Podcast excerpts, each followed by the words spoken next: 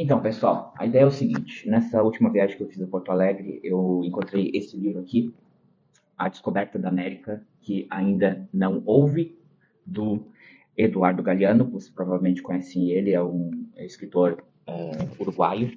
Ele tem vários livros renomados aí sobre a história da América Latina, principalmente. Uh, como As Veias Abertas da América Latina, Memórias de Jogo, e ele é, está traduzido pelo uh, Eric Nepomuceno, um, um tradutor bem competente, o cara que sempre traduz os livros do uh, Gabriel Garcia Marques aqui para o Brasil. E esse livro aqui, basicamente, é um apanhado de crônicas e escritos é, que foi lançado em 1988. Então, são pequenos trechos, é, são textos que ele preparou, ensaios, né? E que foram compilados e, e reunidos em um livro. Então ele vai desde, às vezes, umas cinco linhas até, às vezes, três páginas de texto. Então a ideia é, vamos pegar ele aqui e uma vez por dia eu vou ler uma parte do livro para vocês. Então acompanhe aí no canal, se inscreva, ative a notificação e, e vamos, vamos.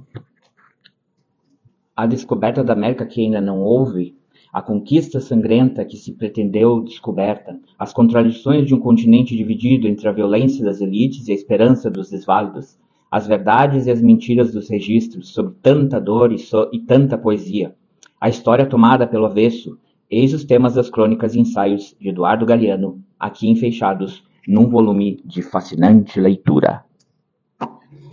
Então, se você não conhece o, o Eduardo Galeano, não leu um dos livros dele, é, acho que isso vai ser uma boa oportunidade para a gente compartilhar um pouco aqui da, dos pensamentos desse escritor, um escritor bem importante para a América Latina.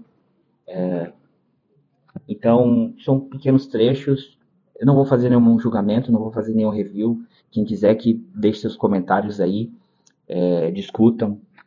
É, mas é uma boa introdução para esse pensamento crítico pensamento uh, da nossa realidade aqui da América Latina, apesar de a gente ser um continente tão diverso, a gente tem é, vários aspectos da nossa história e várias coisas da nossa cultura e da forma como a gente se desenvolveu ou foi colonizado, que são fazem da gente um povo também muito muito similar e que compartilha de várias é, angústias e problemas.